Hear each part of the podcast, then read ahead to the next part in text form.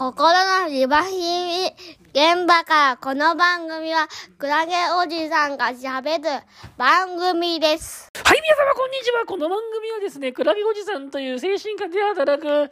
なんと、なんとなくやってる作業療法士のおじさんがですね、仕事で感じる話をしていくポッドキャストの番組です。ま、ちなみに私はですね、こう、精神科とかで働いていてですね、メンタルヘルスの話とか、そういう話ができればいいなと思って、ポッドキャストを配信しております。今日はですね、生活保護の話をしたいと思っております。まあ、患者さんが割とですね、生活保護を検討するという事態に合いますんね。で、生活保護を考えてますみたいなことを患者さんに言われると、なんだかどうもざわざわつく、ざわざわしてしまう私は。なんか、いやこれがね、わからないのよ。結局患者さんの気持ちになって考えられてないの、ないのかな、自分はと思ったりもするし、なんだか安易に生活保護を申請すると言っているような気もするし、これがやっぱりね、自分の中でやっぱりよくわからない。よくさ、生活、市役所の生活保護担当が厳しいとかっていう話がよくあって、患者さんが生活保護を申請しようとすると、いろいろとネチネチと、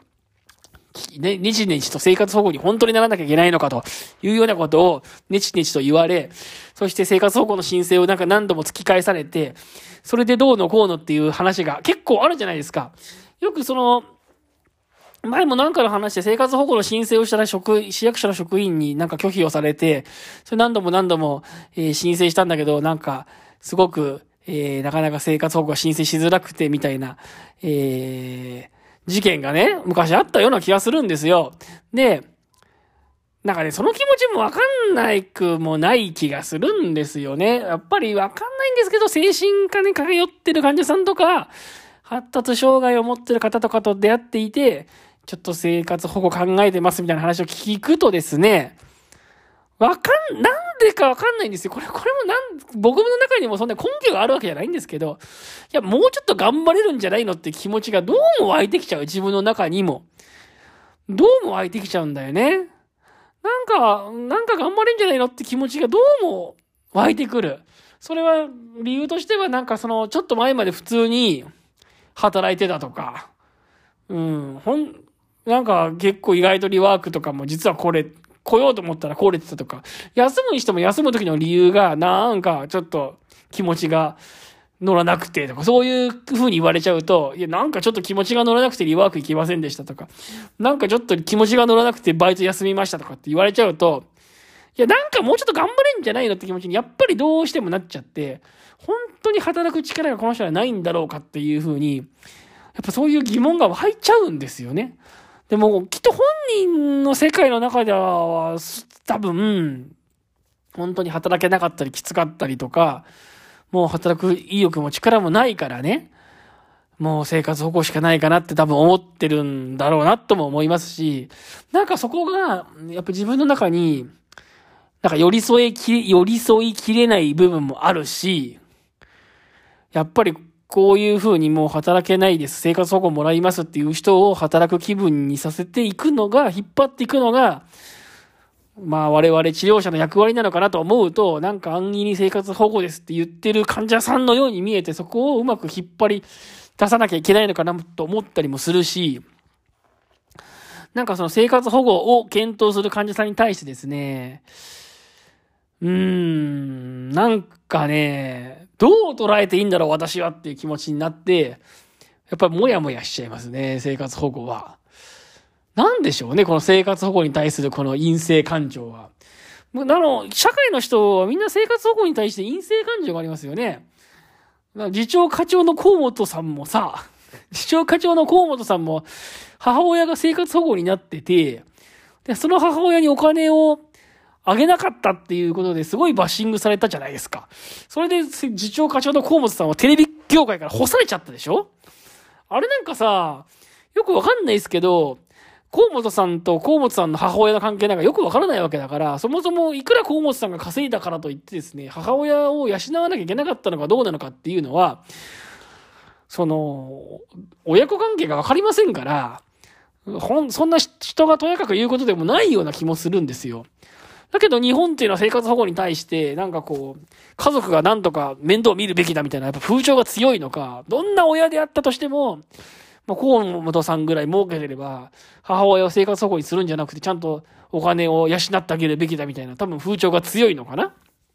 なんかそういう、なんか日本人が考えている、なんていうのかな、家族は養うべきだっていうなんか偏見も感じたりもするし、なんかさ、そういうのもあって、ちょっともう全然うまく話しきれないんですけど、患者さんが生活保護を申請したいって言った時に、なかなか自分もね、なんかうまく心の整理がうまくつかなくて話がうまく聞けないなっていうふうにね、思いますよ。なんか給食、給食中でも、傷病手当がなくなったりとかしたら、生活保護考えようかなってする人もいますし、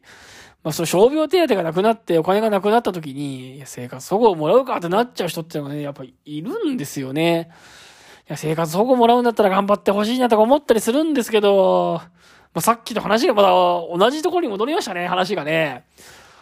なんかね、そこが、うまくそこまで動機づけができなくて、いやー、難しいなって思っちゃいますね。生活保護っていう制度がなかったら、この人は働いてたんじゃないかなって気になるんですよ。そういう人見てて思うのは。だから多分自分の中でモヤモヤするんでしょうね。なんか生活保護っていう制度があるから、働かないで生活保護をもらおうかなって思ってるんじゃないのこの人はっていう、なんかそういう気持ちになるんですよ。これが精神疾患の難しいところ。多分、身体疾患で、例えば ALS とかで、本当に体の筋肉がだんだん動かなくなってきて、最後は眼球しか動かないみたいな状態になってる人を見たら、えー、生活保護を取りますっていうふうに言ったって仕方がないなと思うと思うんですよ。働けないだろうなと思うと思うんですけど、やっぱり心の病気っていうのは、まあなんかやる気が出せなくて働けないんですよねとかって言われちゃうと、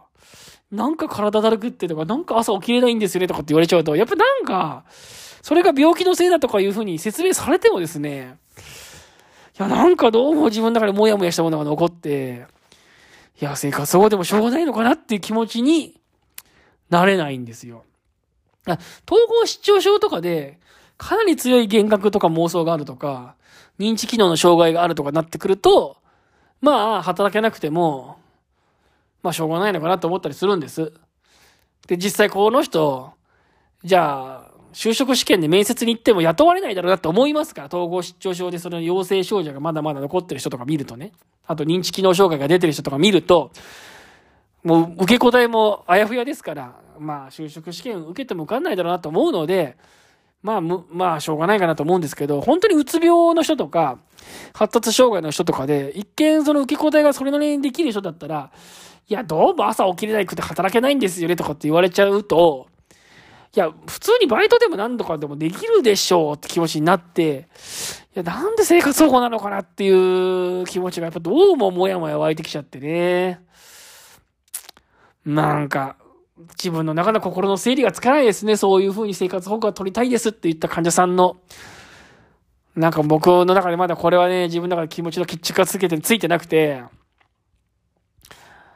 どうしようかなっていう風に思っております。